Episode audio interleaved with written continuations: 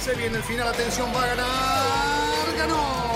El mexicano estaría anunciando su fichaje en las próximas horas. Vamos a los acontecimientos en un circuito súper exigente de 6 kilómetros. La victoria de Hamilton lo deja apenas a 7 de las 91, el récord de Michael Schumacher. Y allí ingresa Checo Pérez al corralito luego de un gran premio de Mónaco apasionante. Fórmula Latina. Hola, hola, ¿qué tal? Bienvenidos al episodio número 22. Increíble que ya estemos finalizando el año y con 22 episodios de Fórmula Latina. Y siempre acompañadísimos de amigos de la bellísima Giselle, Diego Mejía y Cristian González Rouco, que estamos prácticamente cerrando el año de Fórmula 1. Simplemente falta un gran premio, el de Abu Dhabi. Pero bueno, como el gran premio del Shahir dejó muchísimo, hicimos un bonus track especial por la gran victoria de Checo Pérez. Vamos a seguir hablando de Checo Pérez, pero quedó en el tintero lo de Russell, ¿no? George Russell, ese debut en el W11 en el equipo Mercedes, un Valtteri Bottas un poco desteñido y mucho más que dejó este gran premio en un circuito el más rápido de la historia de la Fórmula 1. Pero también hablar un poco del previo, de lo que se viene. Va a haber despedidas definitivas, tal vez algunas despedidas temporales y también muchos cambios de equipo para el próximo año. Así que ya estamos con Fórmula Latina y le doy la palabra a la mademoiselle Giselle. ¿Cómo estás, Juanitzio? Qué gusto estar con ustedes, Diego, Cris. Hay algo que hay que mencionar, porque no fuimos nosotros, pero todos nuestros eh, seguidores formuleros se dieron cuenta que así como dijimos que le dimos suerte a Betel, porque después de que estuvo con nosotros se subió al podio, bueno, pues Checo, después de que estuvo en Fórmula Latina, tuvo la victoria. Así que ya por ahí nos mandaron, no, que inviten a Sainz, que inviten a Russell, que a Valtteri, que a Richardo. Entonces, bueno, pues manden, manden y que los equipos también nos manden a sus, a sus pilotos para que los entrevistemos y les demos suerte, eh, sin dejarles de pedir lo de siempre, por favor, que se suscriban a, a nuestros canales, a YouTube, a Spotify, a Apple Podcast, que nos sigan en Twitter, en, en Instagram, porque además hoy tenemos una sorpresita muy especial, así que tienen que estar muy atentos del programa de hoy y de los siguientes. Y sí, hoy el programa pasado fue de mucha emoción, eh, teníamos la lagrimita, ¿no? Este, la sonrisa, por supuesto, pero hoy ya va a ser un poquito más de análisis de todo lo que sucedió en Sakir. Y además para el análisis minucioso, que siempre saca data de todos lados y elabora todo, está Diego Mejía, que seguramente nos estará hablando nuevamente de esa gran victoria de Checo, el porqué de esa victoria, pero también la debacle de un equipo campeón del mundo que tiene siempre todo bajo control, que se jactaban de hacer el double stack, ¿no? Parar dos veces los dos autos y salía todo perfecto, esta vez salió el double nada, el double cero. Así que no, no Diego, la verdad que falló en un momento importante del equipo. Sí, ¿qué tal Juan, Giselle, Chris? Bueno, sí, es, eh, hay mucho que comentar, muchos detalles eh, respecto a esa falla doble o triple, como se quiera ver, eh, que rara vez ocurre a Mercedes, pero que de vez en cuando pasa y esta vez fue curiosamente un poco como ese Gran Premio de España 2016. Fallaron esa vez, fueron los pilotos porque son parte también del equipo, quedaron fuera y fue la oportunidad para que un piloto consiguiera su primera victoria en la Fórmula 1. Eh, que fue Max Verstappen, y aquí fue la oportunidad para que Checo consiguiera su primera victoria en la Fórmula 1. Pero hoy, sí tengo muchos datos, pero hoy quiero dar un dato más importante, y es para agradecerle a toda la gente que nos ha visto esta semana porque quintuplicamos, o sea, multiplicamos por cinco la cantidad de views que hemos tenido a lo largo de lo poco que llevamos con Fórmula Latina. Y bueno, fueron cerca de 100 mil views durante, durante estos días gracias a ustedes solamente, porque nosotros aquí lo hacemos con todo el cariño, con todo el amor y con todo el deseo de que ustedes pues tengan algo más de información, de que podamos interactuar, pero al final nos debemos a ustedes y les agradecemos por esa muy buena acogida y tanta audiencia durante estos últimos días. Y hay que agradecerle al protagonista principal, ¿no? De esa audiencia, a Checo Pérez, que realmente con esa victoria nos ayudó muchísimo. Y Cristian, como lo decía, ¿no? Cris, recién Diego, eh, nunca falla Mercedes, tal vez, ¿te acordás, Diego, que estábamos allí? Los grandes preparativos para el festejo del aniversario de Mercedes en Alemania, todos disfrazados, vestidos de época, y fue un papelón también la parada de Lewis Hamilton. Los mecánicos iban, corrían, le ponían la musiquita de Benny Hill. La verdad que pocas veces hacen errores, pero lo han hecho. Y también un Leclerc, el impetuoso Leclerc, ¿no? que le fue a pedir disculpas luego a Checo Pérez, pero hubo, dejó mucho ese gran premio que a mí me pareció fantástico. ¿Qué temporada nos está regalando la Fórmula 1? Sí, absolutamente. ¿Cómo les va, chicos? Un gusto estar otra vez con todos ustedes. este, grandes amigos somos, lo éramos y estamos siendo cada vez más con todo lo que compartimos permanentemente. Me sumo a lo que decía Diego con el apoyo de la gente, cómo está creciendo Fórmula Latina, que también nos pone muy contentos. Eh, y eh, después quería avisar también que llamó Checo para estar en, este episodio de Fórmula Latina, le dijimos que no, porque toda la semana no, no, no, es posible, ¿no? para que no gane de vuelta, para que no se acostumbre.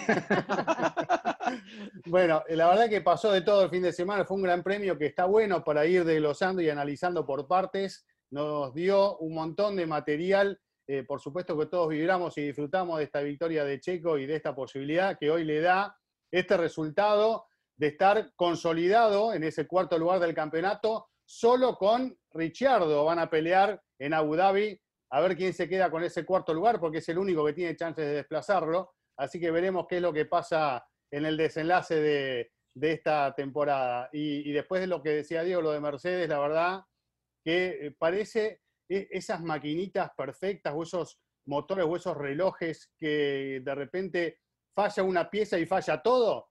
Eh, bueno, dio esa sensación, ¿no? Cuando hay una, una sola pieza que falla, bueno, lo demás es un desastre y eso es lo que se vio reflejado en ese momento crucial que le quitó la victoria, la primera victoria también a George Russell, ¿no? En México el efecto dominó, ¿no? se le va hasta el mejor cazador se le va la liebre. Sí, es cierto. El famoso efecto dominó. Pero bueno, lo mencionaste a George Russell y podemos arrancar un poco con George Russell, que hizo un gran trabajo. También vamos a hablar, ya hablando en serio, porque hay muchas teorías y conspiraciones y demás, eh, con Lewis Hamilton, que si Russell gana con ese auto, eh, lo de Lewis Hamilton no vale nada y realmente hay que estar 48 grandes premios consecutivos en los puntos, récord de victorias, récord de poles. Valtteri Bottas tiene el mismo auto, está bien y es un gran trabajo que hizo en su debut. De hecho, podría haber ganado la carrera, pero tampoco vamos a desmerecer lo otro. Pero bueno, sigamos analizando todo porque hay muchos temas y la gente se pone muy nerviosa con todas estas cosas. Bueno, a mí me parece que, que, sí, que George manejó extraordinariamente bien. O sea, él hizo lo que tenía que hacer. ¿no? Me parece que nos dio, eh, hablábamos justo en otro de los bonus tracks que tuvimos esta semana, porque tuvimos muchísimos, de qué íbamos a esperar de, George, ¿no? Que, qué tan cerca o no, que era su oportunidad para demostrar si realmente era un buen piloto, como lo que se ha pasado diciendo toda la, prensa británica, me parece que nos demostró que sí tiene madera, que sí es un buen piloto, la situación y cómo se dio y no ganó la carrera, no porque él haya hecho algún error, no porque él se haya equivocado, ¿no? sino por lo que sucedió con Mercedes. Pero él tuvo un manejo excelso. Eh, aquí me, preocupa más la situación de Valtteri, ¿no? Porque me parece que hasta en sus declaraciones eh, después de la carrera lo dijo. Claro, o sea, es, eh, para ahora es muy fácil decirlo, que cómo es posible que un hombre con toda la experiencia que tiene ese auto, pues no haya podido estar al nivel de un joven que por primera vez se montó en ese, en ese Mercedes. Entonces, yo sí le aplaudo a George, de verdad me encantó lo que hizo, ojalá que obviamente pronto tenga la oportunidad de estar en un equipo grande. Y, y, y Valtteri, yo creo que a, lo contrario de lo que pensábamos, que a lo mejor al no estar Luis, que se iba a liberar de esa presión, eh, creo que ya la presión y el cómo eh, cómo se maneja mentalmente me parece que ya lo ha superado porque estaba en el polo opuesto, ¿no? Demasiado presionado por el miedo de que justamente pasara lo que pasó, ¿no? Que este joven lo, superara en pista eh, desde el inicio. Eh, un desastre, un desastre la, la, carrera de Valtteri y me parece que, bueno, no es la primera vez que obviamente lo vemos en esa situación. Entonces, creo que si a algún piloto le urgen las vacaciones son justamente ya a, al finlandés, ¿no? Despejar. quería agregar algo. Diego, sí. Eh, no, respecto de Botas, porque para mí el principal error de, Botas fue la largada, ¿no? Sí, la largada, sí, Él se quedó con la clasificación, hizo la pole, eh, por milésima, pero hizo la pole. Y en la largada es donde perdió, ahí estuvo la equivocación principal de Botas. Después, cuando viene toda esa confusión, estaba con neumáticos usados, Russell lo pasa muy bien. Igual, sí. Una diferencia de neumáticos y bueno, después estuvieron 30 segundos parados en los boxes. O sea, hubo una serie de circunstancias que también lo complicaron aún más a, a Valtteri en, en, la carrera. Pero bueno, eh, Russell se le escapó también en la primera parte cuando tomó la punta y eso es innegable, ¿no? Diego, obviamente después haremos un análisis al final, qué pasa si llega Hamilton, si se queda una vez este, más eh, arriba del Mercedes eh, George Russell, pero sabemos que también fue una pista tal vez un poco más fácil, ¿no? Habría que ver una vuelta más larga, donde necesitan de, entender un poco más el auto. Igualmente, en la parte media le sacaba una diferencia eh, bastante grande a Valtteri Bottas, pero yo creo que, bueno, es, esa imagen va a quedar para siempre y es fantástica que George Russell haya cumplido el objetivo, dejando de lado ¿no? que eh, para alargar los dedos eran largos y le quedaba chico el volante de Hamilton, los pies, que se golpeó las rodillas, no sé, un poco más era. Pero claro, viste que al final era un héroe, un poco más corría, hacía un agujero en el piso, iba pateando, pero igualmente yo creo que hizo un gran trabajo y hay que aplaudirlo porque siempre se dijo, ¿no? Va a ser un futuro campeón, se puso los ojos en él, Mercedes, varios equipos, y está dando, a mí me gustó lo que dijo Toto, ¿no? Lo escucharon ustedes, que le pareció, fan, no, lo, llama sorpresa porque no es una sorpresa, fue algo increíble, ¿no? Lo que hizo, pero no una sorpresa, ellos esperaban eso de George Russell. Sí, como lo decíamos la semana pasada, Mercedes ya lo había probado varias veces y sabía qué esperar de él en términos de rendimiento, pero claro, una cosa es estar en una prueba donde pues, realmente, pues sí, está la presión de pilotar un Mercedes, pero pues es una prueba, no es una carrera, no es el tiempo tan restringido que hay en un fin de semana con un plan muy específico en el que tienes que dar lo máximo en unos momentos clave y, y de lo contrario pues no quedas bien y creo que primero quedarse a 26 milésimas de la pole de Valtteri ya fue un gran logro y luego la carrera es que la iba a ganar él, o sea, Está mm. claro que fue la primera victoria de Checo y todos nos alegramos, pero sin el error de Mercedes era victoria de George Russell. Valtteri seguramente tenía planeado intentar atacar más adelante, pero ¿tendría con qué atacar realmente? Yo tengo mis dudas, ¿no? Entonces, eh, para mí, Russell ha corrido como un campeón. Y bueno, la semana pasada lo dejamos al final la pregunta, ¿no? ¿Quién? Y bueno, creo que algunos acertamos y otros, otro no acertó. Pero, Yo sí dije Tim eh, Russell. A ver, eh, em, yo creo que esto pone las cosas muy interesantes, porque como lo hablábamos, esto está en medio de una negociación de un contrato, ¿no? Y como lo dije la semana pasada, esto no es que Russell va a reemplazar a Hamilton, no, pero es que no es lo mismo negociar sabiendo que tienes un piloto que, que mira, es que, ¿y cuánto puede valer Russell? ¿Sí? Comparado a Hamilton o al mismo Bottas, ¿no? Que Bottas está, si, no entiendo mal, cerca de los 10 millones, ¿no? Russell, Russell, no sé, ¿por cuánto aceptaría correr en Mercedes el año siguiente? Por medio. Bueno, cuando empezás, ¿no? empezás bajito, ¿no?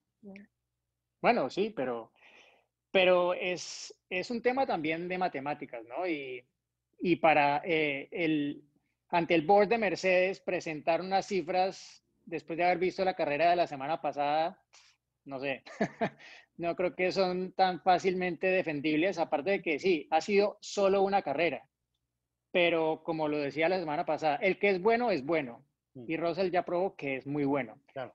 ¿Que está listo para hacer ya lo que hizo Hamilton? No, por supuesto. Va a cometer errores, va a pasar, le van a pasar cosas como las que le han pasado a Verstappen y a Leclerc. Porque una cosa es correr en Williams y otra muy diferente correr en Mercedes y correr contra los pilotos que, por ejemplo, contra Verstappen no le tocó porque quedó fuera en la primera vuelta. Leclerc no tenía el carro y aparte de eso también quedó allí eliminado. Su carrera fue solamente contra Valtteri Bottas y en realidad lo tuvo controlado toda la carrera. Mm. Valtteri a mí me decepcionó mucho. Todo el fin de semana la clasificación de Valtteri no, no fue óptima. Y creo que estaba sintiendo la presión desde el momento cero. Cuando, bueno, en las ruedas de prensa previas, el jueves, es que ya la prensa, un colega, Dieter Regnen, que ustedes lo, recuerdan, suele hacer las preguntas que nadie más se atreve a hacer y que resultan por momentos incómodas. Y es que a Botas fue, él le preguntó directamente, bueno, ¿cómo quedaría si Russell es más rápido que tú? Si te gana este fin de semana. Dijo, a punchy question, le, dijo a, a. Y es que luego ves y la primera práctica libre salió Botas y bajó los tiempos, no sé, segundo y medio, o sea, una brutalidad, era como, aquí estoy, punto. Y luego empezó a cometer errores, dañó el auto e insistió y era un viernes, pero súper errático, a tal punto que quien acabó con los mejores tiempos, también con alguna ayuda adicional, fue George Russell. Entonces, creo que Bottas tal vez no ha asumido esto como, como yo pensé que lo, lo iba a asumir. Y para mí ese ha sido su peor fin de semana, pero del otro lado creo que mentalmente Hamilton le ha hecho mucho daño, porque, porque sí, porque como, como ha resuelto este fin de semana, como lo ha manejado, pienso mentalmente, queda muy evidente en lo que ha pasado en la pista. Ahora, ¿no? Después vamos a dar tiempo y sobre todo depende de lo que suceda en Abu Dhabi, eh, de seguir analizándolo a George Russell pero hay que ser también realistas con el borde de Mercedes porque a todo el mundo, a todo el mundo le gustan los récords, ¿no? Le gusta quedar en los libros de la historia. A Mercedes le gustaría que Hamilton, y, estoy seguro, ¿eh? porque es una marca que quedaría para siempre ocho títulos, 100 pole, 100 victorias. O sea, mucha gente dice, sí, ya lo ponen a Russell y lo vuelven a Hamilton. No, porque quieren seguir juntos. No, no, no, este pero Juan, pero Juan, para, para, para. Es que yo no estoy diciendo eso. Dejémoslo claro. Yo no, no, no, diciendo no, que, no, que no vaya estoy diciendo eso por eso. No, yo para creo nada. que primero Al reemplaza a Valtteri. tendría- o sea, ojo, ¿no? exactamente. Sí, sí, sí. Por eso digo, O sea, es una es, es med- medirlo a Hamilton con realmente alguien que va a ser como Hamilton, que va a ser Claro, el que va a continuar eh, esta, esta historia. Lo de Hamilton no es este, cuestionable ahora con Russell, eso es lo que digo, ¿no? La gente muchas veces, bueno, le conviene a Mercedes en vez de pagar 40 millones o lo que quiera Hamilton, si es que llegan a un acuerdo, y, y tenerlo, como bien decía Diego, por eso hago la referencia, no que vos digas que, que- que lo van a reemplazar con Hamilton, porque esta historia quieren cerrarla con lo más grande de Mercedes, ¿no? No sabemos tampoco el Seguro. futuro de Mercedes, dicen que van a seguir en la Fórmula 1, no sabemos qué va a pasar a partir del 2022, pero tienen una oportunidad de oro el próximo año para tal vez llegar a lo que nadie pueda llegar. Russell será un futuro campeón, pero tiene que ganar siete campeonatos seguidos para igualar a Hamilton, y eso sabemos que es muy difícil. Por eso, Hamilton está bien, aprovechó el mejor auto, obviamente que es Mercedes, pero lo aprovechó. O sea, hay muchos que han tenido el mejor auto, y lo hemos hablado, ¿no? ¿Quién no ha ganado con el mejor auto? O sea, entonces lo de Ferrari, este, cuando subió, ¿te acordás? A reemplazarlo a Mika Salo, no hizo un gran papel a, Hamil- a Schum- Hamilton, digo, a Schumacher, pero ya estaba por ganar en, en Hockenheim, ¿se acuerdan? Y, no sabemos sí. por qué no ganó, eh, sí, y lo pararon, ¿no? Y era Mika Salo, no era un George Russell. Por eso eh, podemos estar horas hablando de esto, lo que yo digo que sí, sería lindo evaluarlo una carrera más. Ojalá que vuelva Hamilton porque quiere volver, pero yo también tengo esas dudas que pueda volver y George Russell ahí lo podríamos medir ya de igual a igual con Valtteri Bottas. Sería Quiero hacer un pequeño paréntesis chiquititito. El momento que estamos grabando esto, eh, todavía no está, todavía no se sabe si, si Luis va a poder correr o no en Abu Dhabi, por eso es que estamos suponiendo que, Bueno, sí, sí, que, que Russell estará, estará ahí, ¿no? Hay que esperar a que, que Luis dé negativo, a lo mejor nos agarren esta noche en cuanto se esté editando el video, pero en este momento todavía no sabemos si Luis va a correr o no. Ya Igual Y tal vez corra Russell, sí, Bajo la manga y si siempre Russell y Hamilton. Para sacar. Sí. Russell y Hamilton, ¿no? Se queda Valtteri Bottas en, en, en, Williams. Ah, va. Ah, ya. ¿sabés qué? A mí me llamó mucho la atención, y, eh, va, no me llamó la atención, pero me hubiese gustado saber qué pensó Russell cuando lo pasó a Aitken en carrera, ¿no? Porque estaba pasando a su auto, a su Williams, sacándolo en la vuelta. Debe haber sido una situación eh, que él vive permanentemente desde que está en el, el equipo y ahora le tocó estar del otro lado, ¿no? Qué, qué sensación Cristian, extraña, sí. es que lo más curioso e irónico de la carrera es que al final Russell la pierde por un problema del piloto que le está reemplazando a él Claro. Williams, porque eso fue lo que ocasionó el safety car. Y sin el safety car es muy Claro. difícil que Russell hubiese perdido la carrera, hubiera Claro, tenía, tenido parado. una mucha mayor probabilidad de haberla ganado. Entonces, sí, eso, eso es lo irónico de, de, de, esta carrera. Y bueno, yo creo que, o sea, para mí no, no hay que probar más a Russell. O sea, para mí el que a la primera responde, ya lo deja claro. Era un circuito particular, las diferencias iban a ser más pequeñas, pero para mí ya lo, lo que demostró Russell da suficiente y como él lo dijo, espero darle problemas a Toto y no para 2022, ojalá para antes. Y es que sí, es que lo que hizo da, da para pensarlo. Ahora no digo, Juan, vos hablabas de, de, que obviamente el que tiene el mejor auto es más probable que alcance la victoria como le ha pasado a varios en la historia. Pero de esta parrilla de, de la Fórmula 1 actual, eh, ¿quiénes hubiesen hecho un papel similar al que hizo Russell el fin de semana? ¿Ustedes creen que todos hubiesen funcionado de la misma manera? Yo no creo que todos hubiesen funcionado así, ¿no? Un Leclerc, un Leclerc. La mitad o menos, tal vez. Sí, sí pilotos, digamos, novatos prácticamente. Estamos hablando de un piloto que tiene un año de Fórmula 1 en un equipo, obviamente que es Williams, pero no es competitivo. Pero no vamos a decir piloto con experiencia, Richardo, Checo, que tal vez se puedan adaptar rápidamente. Pero el trabajo que hizo Russell realmente fue hmm. impresionante. Este, bueno, lo hizo Leclerc, ¿no? El primer año que tuvo la oportunidad de estar arriba de la Ferrari, pero con pruebas en Barcelona y demás, pero tuvo puntos ya de ganar en Bahrein que era la tercera carrera, creo, ese año, o la segunda, yo no me acuerdo. Segunda. Eh, segunda. segunda. el año pasado ya había hecho la pole y estaba por ganar en la segunda carrera, ¿no? Así que son los pilotos distintos. Yo creo que Max Verstappen también hubiera hecho el mismo papel o, mejor, tal vez. Bueno, a ver, es que este, pero me hubiera gustado verlo. Año. Pero me hubiera gustado verlo, y eso sí, a un Hamilton con Russell. ¿eh? Yo no creo que no le, haya, no le iba a hacer la diferencia. Está bien, pero yo no creo que haya existido esa diferencia. No creo que Hamilton hubiera querido entrar con un neumático que tenía 12 vueltas, porque ya pasó la vez pasada, ¿se acuerdan? Cuando llamaron boxes y Hamilton dijo, prefiero quedarme afuera, sé lo que es perder un campeonato. Miren lo que pasó. Tal vez tenía más decisión. Esto fue algo que me pareció raro también, ¿no? Un free stop, pero los free stop no son free, ¿eh? no lo probaron. esta vez no, esta vez no. Em, y que fue todo, o sea, por lo que explican, un error en la comunicación de, radio, ¿no, Diego? O sea, que ellos mandaron ese mensaje de que tenían que parar, pero la radio de, George no servía. A ver, es que primero hay que... Había que encontrar una excusa, me parece. Bueno, Estaban escuchando Fórmula Latina. Ah, bueno, es que ya, luego, luego, voy a explicar, voy a explicar y después vamos con las teorías de conspiración. A ver. Que hay muchas, ¿no? Y, y Cristian creo que tiene una. Pero bueno, o sea, lo primero, cuando llaman a Russell al box, Russell estaba muy cerca de la entrada del pitlane, o sea, ya había pasado la última curva. Entonces fue algo, una decisión. One, two, three. De esas, mejor dicho, más tarde que eso, difícil. De hecho, algún piloto, por ejemplo, a Richardo pasó que lo llamaron y ya no entró porque es que ya no, ya no, ya no podía entrar, se pasó de la entrada, o sea, lo llamaron uno o dos segundos más tarde de lo que debían. Y, aquí pues eh, el, llamado tenía que ser así porque fue cuando apareció el safety car, o sea, empezó virtual y se volvió safety car y en ese momento Russell estaba justo al frente de la entrada al pit lane. Y lo, llamaron y entró inmediatamente, o sea, él, él no lo dudó.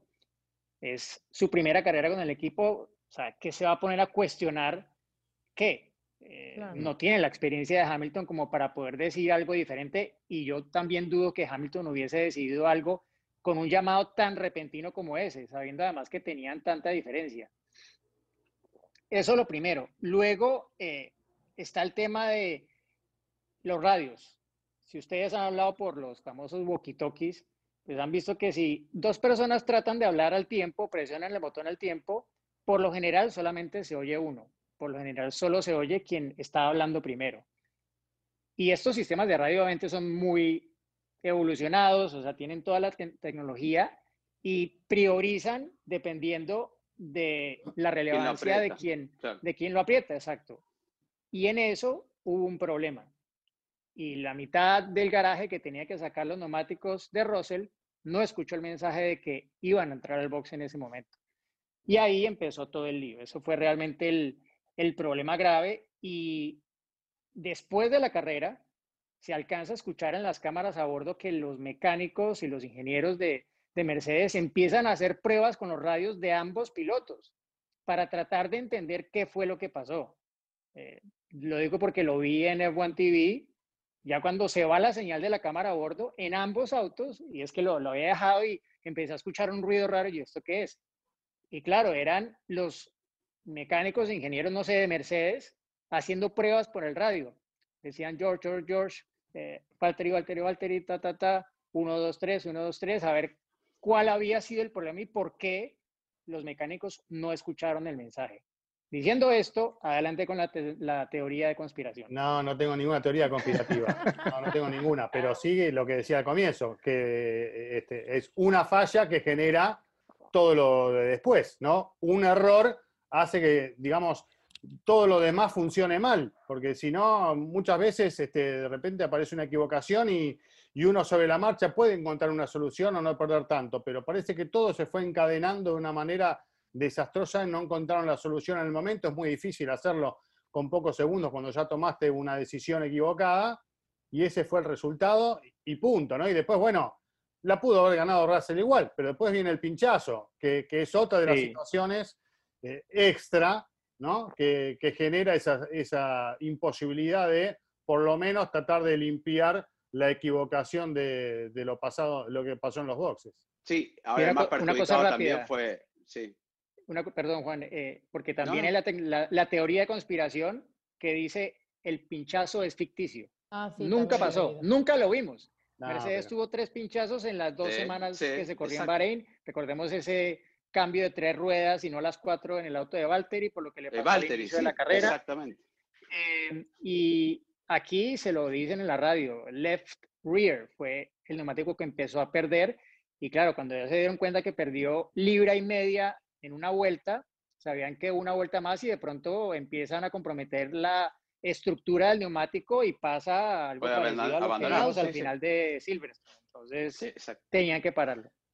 A mí lo que no me gustó, no me gustó entre comillas, ¿no? Porque la, el gran adelantamiento de, de George Russell, que realmente fue arriesgado y estuvo bien, pero estaba con neumáticos medios prácticamente nuevos y el otro le habían puesto de vuelta neumáticos un poco más. Es lo que digo. le, le, le, ponían la, la, la, llanta sola al pobre Valtteri, ya no se podía ni defender. Y lo que tardaban, ¿no? El neumático duro también entrar en, en su rango de, de operación. Este, la verdad que Mejor yo creo que haya terminado así porque le dio la victoria, porque ya nos estamos acercando. Yo voy a controlar, porque miren lo que tengo. No voy a nada. No voy a mostrar nada. Voy a controlar el tiempo, que es muy esencial el tiempo. Este, le dio la oportunidad a Checo Pérez porque realmente fue una de las alegrías más grandes y hemos hablado en el bonus track que hemos recibido en los últimos años y sobre todo una alegría.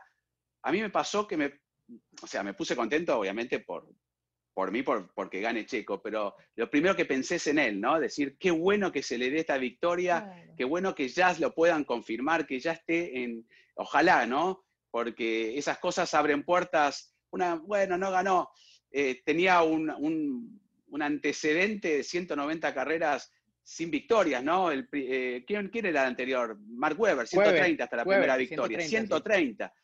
Hay algunos que nunca ganaron, como Andrea de Cesaris, que va a tener, estar en esa tabla durante toda la vida, pobre, este, pero me refiero que se le dé en este momento es algo fantástico, ¿no? Entonces, por eso, qué suerte que se equivocaron de rueda, los de Mercedes y todo, porque inclusive yo no creo, y ya lo hablamos, tal vez no vale la pena volver a hacer hincapié, pero mucha gente dice, no, igual si Russell no pinchaba, ganaba. Yo tengo mis dudas, no sé si Checo tenía algo guardado, mm. si le iba a hacer la vida imposible, eh, hay que ver, ¿no? Pero bueno, victoria de Checo, que eso es lo más importante. Sí, y, y, creo que todos, bueno, a mí me ha pasado que todos los videos que sube Fórmula 1 como de diferentes escenas, que si junta la cámara on board de Checo con eh, la, de los, eh, la del equipo, cómo se emociona. Bueno, yo vuelvo a llorar y me sigo emocionando igual, pero sí, eh, creo que hay algo que, que, que, hay que destacar, que mencionaste un poco al principio, Juan, eh, lo de Charles Leclerc y su, su acción, ¿no? De ir a buscar a Checo al final para ofrecerle una disculpa, porque claro, como el mismo Checo lo pensó, o sea, eh, la carrera parecía arruinada, ¿no? Después se alinearon los astros y todo fue perfecto, el manejo de Checo y demás. ¿Qué le dijo Checo? Gracias. Gracias por el choque. Sí, gracias. Sí, seguro, le digo gracias porque eso al final. Gracias porque te quedaste afuera vos y, ¿no? y también Verstappen por las dudas, ¿no? Claro.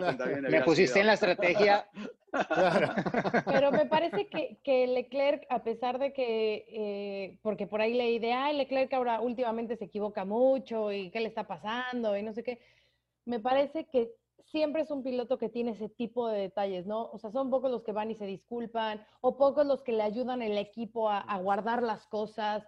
Eh, entonces, eso habla muy bien de, de esa humildad que, que, tiene Charles y obviamente aplaudirla. Ya lo mencionaba eh, Diego, va a estar penalizado con tres lugares en la parrilla de Abu Dhabi por este incidente, pero eh, detallazo de, de, Charles para, para Checo, quien, por cierto, ya por fin eh, ha podido estar en Abu Dhabi festejando con, con su familia, que para los que conocen bien a Checo saben que para él es lo más importante, ¿no? Y es lo que tanto le urgía, o sea, el estar con su familia, lo escuchábamos en ese mensaje de radio, únicamente quería que su hijo viera a su papá eh, ganar, entonces ya por fin están eh, juntos festejando y ojalá que ahora para Abu Dhabi eh, les pueda dar otro, otro, gran, eh, otro gran regalo, ¿no? Otra gran sorpresa. Y podemos hablar un segundo, está bien que sería el archienemigo, ¿no? Pero también buen trabajo Esteban Ocon, creo que hizo claro. una carrera sí. con sus limitaciones también por el medio, porque Racing Point estuvo más fuerte. Buen trabajo de Lance Troll también. Fue, no sé cómo hizo para mantener vivos, ¿cuántos fueron? 42 vueltas, 41 vueltas ese neumático me, eh, rojo, el blando, que no sé, hizo una gran estrategia. Todos los que hicieron a una parada, bueno, Chico tiene dos, pero en realidad es una sí. este, fueron los que estuvieron en el podio, ¿no? Salió este, beneficiado con esa parada porque al perderse tanto tiempo en una vuelta corta, creo que, que, estuvieron muy bien los tres del podio, me refiero. Checo, sublime, pero me refiero a Ocon y, este, y Lance Stroll, sí o no. ¿Opinan lo mismo? Sí. Este. Y también Sainz, Sainz, ¿no? Sainz hizo Sainz, una Sainz, muy buena carrera, sí, sí. pero carrera. fue el primero en el orden de los que hicieron las dos paradas y es un poco de alguna forma lo comprometió en sus posibilidades de haber acabado también en el podio y haber peleado la carrera, porque recordemos que él durante dos lapsos de la carrera era quien iba tercero detrás de los Mercedes, sí. empezando por las primeras vueltas. Sí, Pero la buena, estrategia al final no, no le ayudó y, y, bueno, igual hizo una, hizo una grandísima carrera, ¿no? Ha sido pues un, un podio inédito, un podio con Checo y sus últimos dos compañeros de equipo al lado y lado, o con que me, me, llamó la atención ya revisando después la carrera, eh, cuando él le llega a Stroll, Stroll se la pone mucho más difícil o es más agresivo con él de lo que sí. fue Esteban Ocon.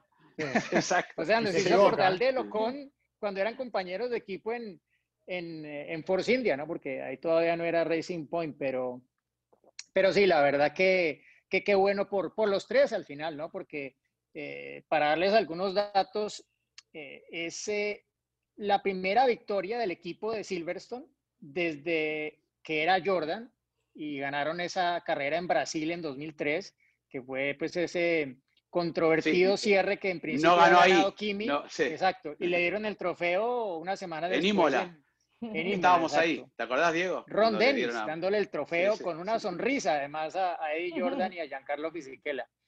Eh, es el primer doble podio para ellos desde su primera victoria en la Fórmula 1 como Jordan en Bélgica en 1998, cuando ganó Damon Hill, y segundo quedó Ralf Schumacher, que Ralf venía que se comía a Hill y al final obedeció y mantuvo el orden para acabar en ese 1-2, en esa carrera que recordamos caótica por el accidente múltiple Más grande, de la primera sí, vuelta. De paso, ¿vieron, Exacto, el, pero... ¿vieron el tweet de Damon Hill, ¿no? Diciendo, vamos a Checo Pérez, ¿lo leyeron? No, no. bueno, sí, él lo, bueno, lo, Brown lo banca también, mucho. ¿no? lo banca mucho, ¿no? Rob Brown y bueno, y tal vez, tal vez será la, la única victoria del el equipo Racing Point con ese nombre en la Fórmula 1, ¿no? Porque salvo Claro. que ganen en Abu Dhabi, pues será la única porque ya van a cambiar a, a Aston Martin. Manden el- buenas vibras, el manden buenas próximo vibras. año, ¿no? Y, ¿Por qué no y pueden do- ganar? dos, dos, Claro. dos cifras de- rápidas de Checo. Checo había liderado 25 vueltas en su carrera en la Fórmula 1 antes del Gran Premio de Sakir. Lideró 24 para conseguir la victoria este fin de semana. ¿Qué, qué pasó? Algo que quiero agregar. Eh, breve, porque se ve el tiempo tirano y sigue avanzando. Nada más. Ya está. ya Esto para Ferrari, mamma mía, Ferrari, con las, Las paradas, de de Vettel. La parada de Vettel interminable, pasan los grandes premios y cada vez peor, muchachos. ¿Qué No, pasa? no. ¿Qué está pasando ahí con Matías y compañía? está. Quiero ver el festejo de Vettel cuando termine.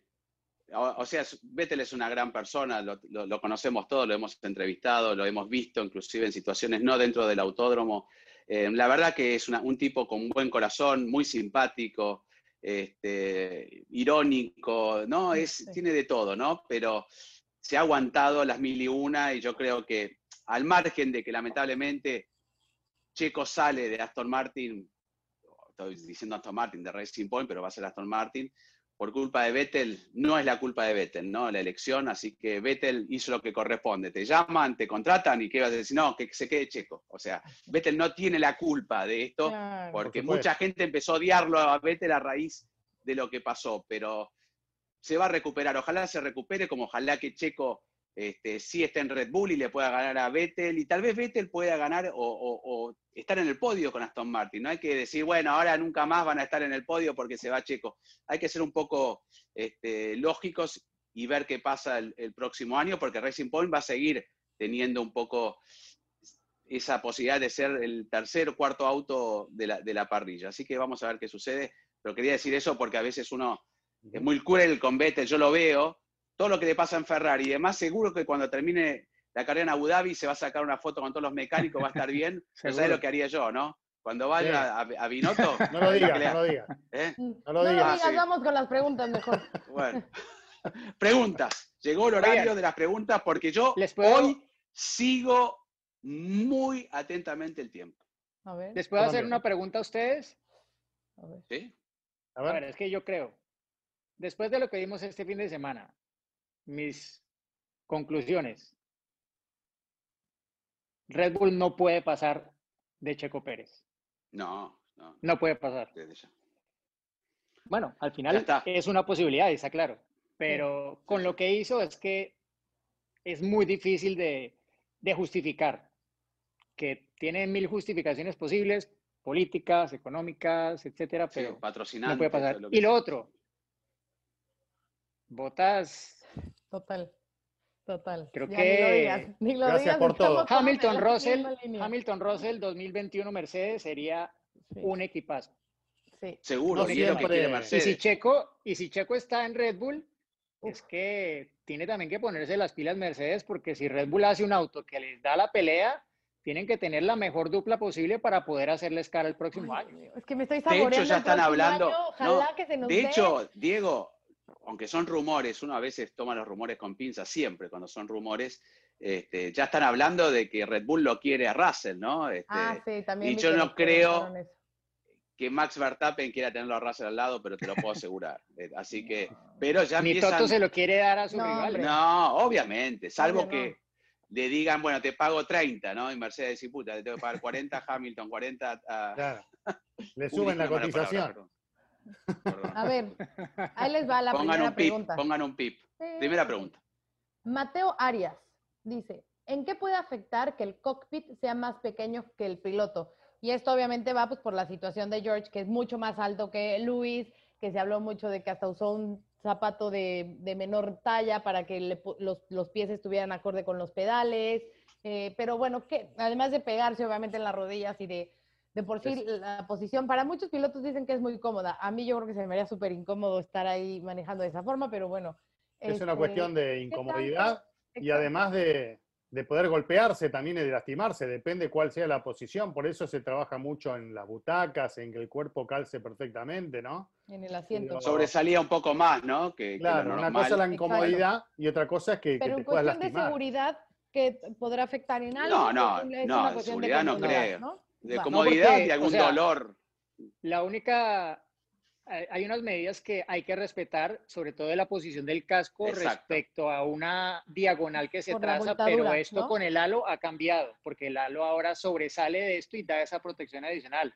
Lo que cambió con el halo es que tiene que haber un eh, clearance, una distancia mínima del casco a la parte frontal del halo para que en caso de un accidente frontal la cabeza del piloto no golpee contra la parte frontal del halo. Eso lo tienen que, respetar y seguramente pues lo habrán acomodado de tal forma que respeta eso. A veces eso de alguna forma compromete incluso más la, comodidad del piloto. En este caso lo hace mucho más incómodo y Russell sufrió todo el fin de semana. Contaron algunos de Mercedes que acabó incluso con muchas magulladuras, y bueno, es que el habitáculo no estaba hecho para él porque Mercedes lleva muchos años sin tener pilotos de, de tanta estatura. Creo que desde que eran Brown y tuvieron a Button, no han tenido un piloto alto, porque Rosberg, Schumacher, Hamilton, Bottas, todos son de unos setenta y tanto, no, no de Sí. 1,86 como es Russell. Pero si pudieron Sí, meter a Ocon dentro de un auto de Fórmula 1, pueden meter a cualquiera, ¿no? Bueno, bueno, pero ya se te- lo hicieron especial. Ya ¿Tú has tenían visto el caminar Ocon? también. sí. Sí, Ocon camina así, Claro, porque Bueno, son los más altos, entre Russell también, Albon, que es muy alto. Son Ricardo pilotos que antes no tanto. se... Sí, sí, pero por No eso, un metro ochenta y cinco, un metro ochenta y seis. Eh, Max es un poquito más bajo, aunque parece más grande, pero es más grandote, ¿no? Max es como más corpulento. Pero yo me acuerdo, y lo dijo Esteban Gutiérrez, en una época, la posición de manejo por la altura a veces, eh, muchos pilotos les gusta ir muy abajo. Eh, caso de Fernando Alonso, hay pilotos que le gustan casi prácticamente no ven. Y Esteban Gutiérrez en un momento en Sauber cambió la altura porque cuando subi- subió un poco más le dio un mejor, este, mejor sensación. Hay pilotos que mantienen toda su vida la altura y si Russell le gusta ir bajo y so- empieza a sobresalir, todo lo que tenés de perspectiva o, o- o- o de cálculo es distinto a lo que vos estás acostumbrado. Pero bueno, con las ganas que tenía, cosa- yo creo que se eh, con pinches en, en el Sí. asiento igual ni se quejaba.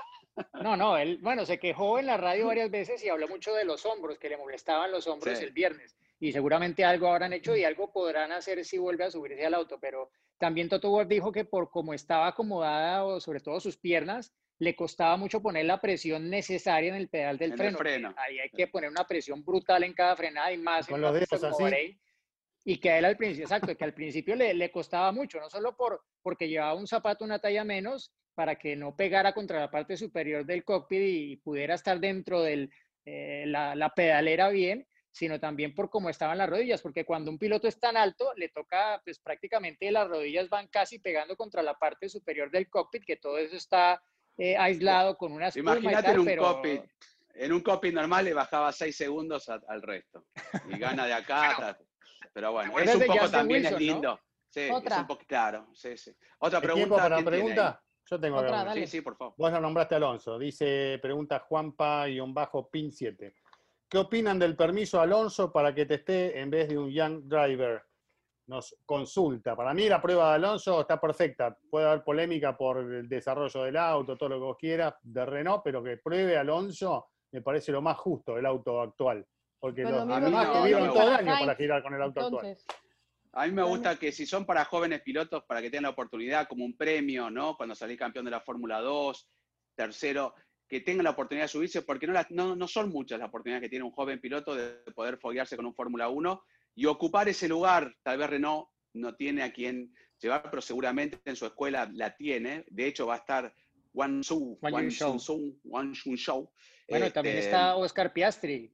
Oscar Piastri, pero 2 con Prema. Tendría que hacer una prueba para los que estuvieron afuera, que vuelven, pero no meterlo dentro o cambiar directamente el nombre prueba de Fórmula 1 y olvidémonos los jóvenes pilotos. Yo creo Claro. que se divirtúa un poco, nada más. Que Pero Alonso yo creo que es fantástico. algo aceptable y entendible que pruebe Alonso el auto Sí, actual. pero- va a tener que medirse con pilotos, después de dos años de no estar, que están todo el Bueno. año arriba del auto actual. Con lo cual me parece algo justo. Ahora que el sistema de la Fórmula 1 debería buscar una, una forma de manera tal de que los pilotos jóvenes lleguen a la Fórmula 1 cuando debuten con más cantidad de vueltas. Eso es algo Sí, que... Ocon, Ocon no tuvo la oportunidad, la tuvo en las pruebas de pretemporada, pero bueno, Ah. este, tuvo un año afuera, todos los que están un año afuera, entonces los pilotos que están un año afuera tendrían que tener un día jóvenes pilotos y pilotos viejos Sí. o, entre comillas, que no estén Bueno, pero ojo porque es que ¿cuántos kilómetros ha hecho Alonso con el Renault de 2018? ¿no? 2018. No, es que no es que hay, es que necesito porque no he tenido, no.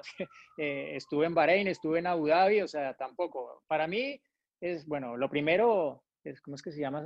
Forever Young, ¿no? ¿Les gusta esa canción? La he escuchado mucho por estos días. Forever young.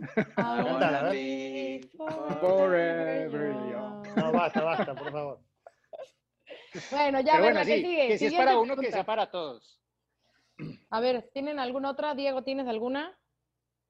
Uf, ¿O Chris? tenía un montón, pero Eh, bueno, pero esto es lo mismo que hablamos hoy. Luis Martínez pregunta, ¿creen que Mercedes puede deshacer el contrato con Botas y fichar a Russell? Es un poco lo que veníamos hablando, ¿no? Aquí Sí, podrían hacer, Bueno, podrían hacer, ¿no? Toto, Toto Wolf, que maneja botas, decirle, bueno, Valtteri, te necesitan en Williams, un piloto con experiencia para llevarlo y encaminarlo un poco a en la E. Tifi. Te Sí, la verdad que Williams, sí. sí, es mucho más productivo. Vos ya estuviste ahí, conoces el auto, sabes que un auto que puede hacer podios lo puedes desarrollar y te van a ayudar con un sueldito uh, digno y este, y vas a poder seguir andando en bicicleta con tu novia en Mónaco y demás y tal vez así lo convence. Se va al Team Es la única Dorn. manera, ¿no? Al Team Van Dorn va a ir. Hay una pregunta de Javier OM. ¿Habrá temporada Buemi. 2021 de Fórmula Latina? ¿Cómo? ¿Habrá temporada 2021 de Fórmula Latina? Pero con sorpresas, Uy, nuevas secciones, pero ah, no, no saben Con lo que va a ser. Sí, Es más, yo ya quiero que sea el, el 2021. Bueno, algunos que preguntan que por qué no hubo foto del equipo en el garaje de Racing hubo. Point al final de la carrera. Hubo. Están en las Hubo, redes hubo. sociales de, de Sí, Fórmula sí, sí. Latina. Hubo. Con Y Lawrence. más si estuvo Stroll, claro, más si estuvo Stroll. Con Lorenz muy contento. Con Lorenz Oye, muy yo no, yo no sé si quieras responder esta, Diego, aquí o, o va a ser para el anecdotario, pero pregunta John Arbeláez. Diego, ¿se compara la victoria de Checo a lo que viviste con Montoya? ¿Ahora o No, anecdotario? Yo creo que anecdotario, sí, porque son muy diferentes, muy diferentes. Bueno, entonces si tienen alguna más, si no ya para... Bueno, ya está. eh, ¿Qué? ¿Tendremos algo nuevo? Es que muchos nos programa? preguntan de lo de Checo, que si se va a ir a Red Bull, o del error de Mercedes, que ya lo hemos eh, mencionado. Entonces, Bueno, cerramos, cerramos, ¿no? ya está. De Estamos pasados. motores, sí. Muchas gracias a todos. Aquí están, lo estamos viendo todas sus respuestas. Gracias. Preguntas, digo, pre- respuestas no, preguntas. Y pues nada, tú mandas, Juan. Y llegó la hora esperada, la hora de Casio Edifice, la hora del anecdotario. Miren, A ver, a ver. ¿Y esos relojes? Ah, el nuevo Casio Edifice. ¿Y yo por qué no tengo? A ver, explíquenme.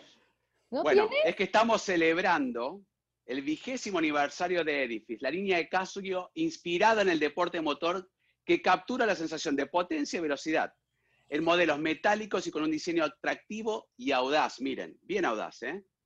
Y además, una gran noticia en esta celebración, porque hay regalos para los formuleros. Vamos a tener una edición limitada de Tom's Racing y el mismo reloj que utiliza el argentino Sasha Fenestra. Así que atentos. ¿Y cómo? A ver, a ver, ex- explícame cómo hago, porque yo tengo que ser el primero en tener uno, después de que ustedes tres ti- tienen ya el suyo.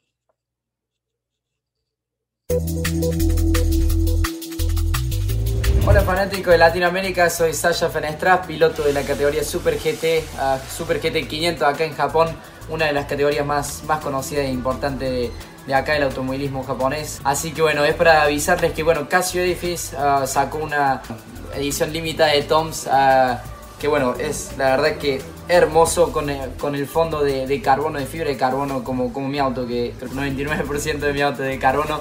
Así que bueno, Toms, para los que no saben, es, con el equipo que estoy corriendo actualmente acá en Japón. Así que bueno, espero que, les guste mucho. Es el modelo SB10TMS que se diseñó con, conjunto con, con mi equipo. Que bueno, también tiene conexión a Bluetooth, ah, que se puede conectar al teléfono ah, para actualizar cosas la, la hora, donde cuando vas viajando se actualiza solo. La verdad que es una, una locura. Así que bueno, les mando un abrazo grande a, todo, a todos los fanáticos, a toda la gente que me apoya en Latinoamérica. Y bueno, nos vemos pronto. Un abrazo grande.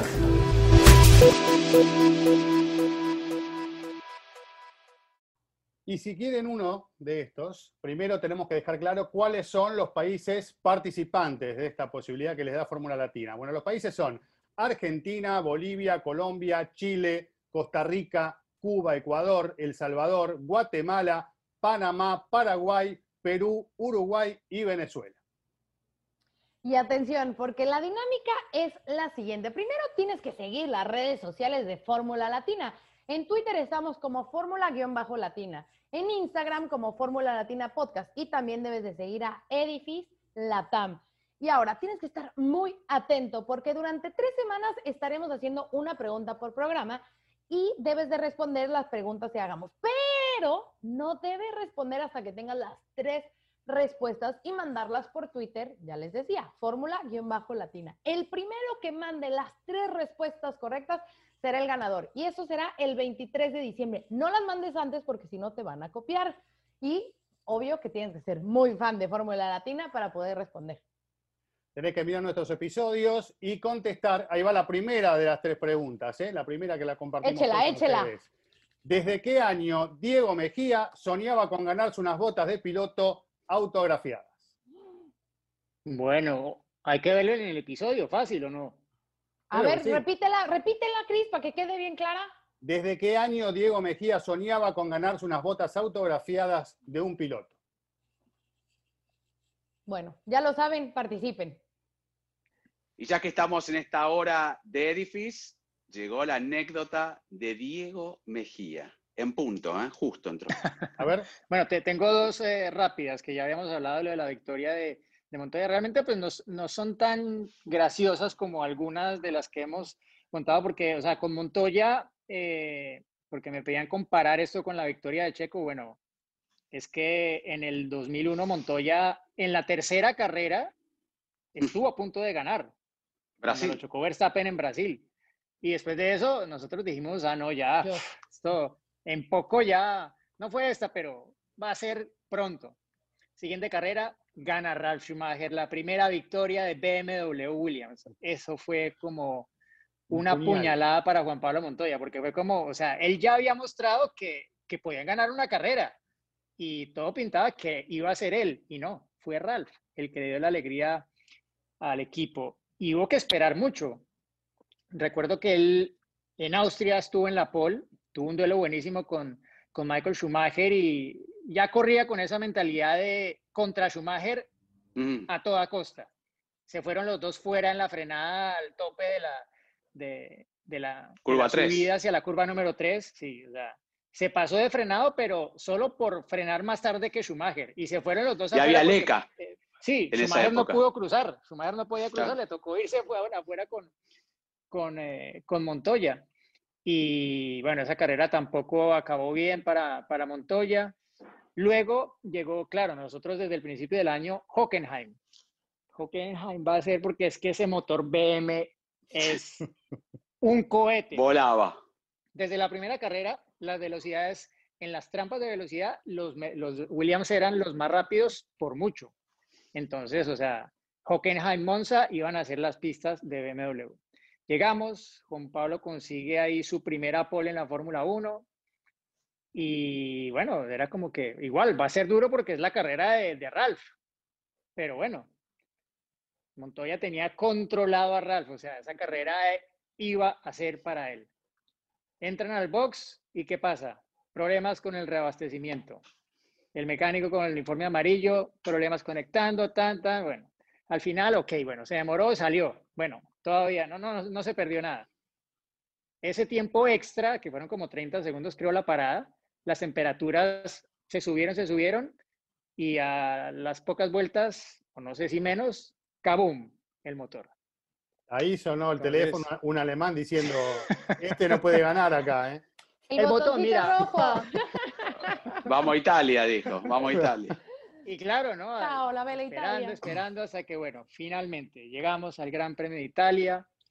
Después del 11 de septiembre, o sea, todo el mundo pensando en cualquier cosa menos en Fórmula 1, porque es que todo el mundo tenía en ese momento esa imagen de los aviones chocando contra las Torres Gemelas y, y todo el mundo estaba la asustado, ¿no? Ferraris. De hecho, Con la trompa hecho, fue- negra, ¿no? ¿Te acuerdas? Exacto, exacto. Y Michael Schumacher, antes de arrancar la carrera, caminando por toda la parrilla, tratando de hablar con todos los pilotos y como de convencerlos de que arrancaran con safety car o con banderas amarillas, porque no querían un accidente, porque creo que el año anterior había habido un accidente fuerte en el que había muerto un, un comisario, Pablo Ghilimberti, si no me equivoco el nombre, un accidente que eh, ocurrió en la variante de la Roya, en la segunda chicane. Entonces, como que todo eso se le vino a la cabeza a Schumacher y- y dentro del contexto que estábamos, igual la siguiente carrera era Indy en Estados Unidos. Nadie quería ir a Estados Unidos después de, de lo que había pasado ahí en esa semana. Entonces, bueno, al final en Monza se da la victoria, pero obviamente por todo lo que había pasado, Juan Pablo Montoya no pudo rociar el champán. Claro. Lo tiene todavía guardado, cerrado. Qué bueno. tiene marcado, primera victoria. Ese champán ya se ha añejado 19 años. Sí. Y no ¿Puedo sé si vez lo algo? vaya a abrir. Es, es muy emocionante el relato de tu padre llorando este, Sí, con esa victoria. Uno lo escucha y Aparte- es algo impresionante. Sí, Aparte fue lindo. un regalo casi que de cumpleaños para, para su papá, porque Pablo cumplía en esos días, estaba de cumpleaños y, y estaba además ese fin de semana allí en, en Monza con, con su hermano Diego, que, que fue el primero de los pilotos internacionales de la, de la familia Montoya. Bueno, y tenía otra, pero esas se las cuento después, No hay- porque esa no es Sí. O- ahora les voy a decir, ahora. El problema que no tenemos, claro, ahora, tarde. exacto. Ahora, salvo Diego, Diego, por eso Diego no iba a, tienes. no, Diego, claro, Diego iba a seguir, porque no lo tiene. Pero bueno, acuérdense, ¿no? Yo estoy aquí Así con mi que- reloj de Mickey Mouse. Claro. no, No nos podemos pasar. de Toms, así que Sí, no, este es increíble. Ay, tiene Bluetooth. Sí, sí, ah, o sea, sí, tiene estuve Bluetooth, jugando. Claro, tiene to- lo- timer, todo. Sí, sí, sí, sí. Es más, me habla, a la noche estoy medio dormido y me habla, me contesta, ¿no? La verdad dice que- cosas. Bueno, llegamos al final, nos despedimos. Sí, nos hemos extendido un poquito. Suscríbanse, no lo olviden. ¿No? Así ver qué que pasa Abu muchas gracias a todos. Y sí, vamos a juntarnos nuevamente luego del último gran premio de la temporada, una temporada que creo que ha sido increíble que se concrete, pero además con carreras apasionantes. Así que nos vemos la próxima semana. ¿eh? Despedida Sí. nuestra y despedida, seis despedidas este fin de semana, ¿no? En la Fórmula 1. Sí. Si no es que más, ojo. Hay seis fijas, pero Tenemos una más, semana ¿no? para hablar de eso. A ver. Cuchillitos. Nos vemos la próxima. Chao. Chao, chao. Se viene el final, atención, va a ganar. ¡Ganó! El mexicano estaría anunciando su fichaje en las próximas horas. Vamos a los acontecimientos en un circuito súper exigente de 6 kilómetros. La victoria de Hamilton lo deja apenas a 7 de las 91, el récord de Michael Schumacher. Y allí ingresa Checo Pérez al corralito luego de un gran premio de Mónaco apasionante. Fórmula Latina.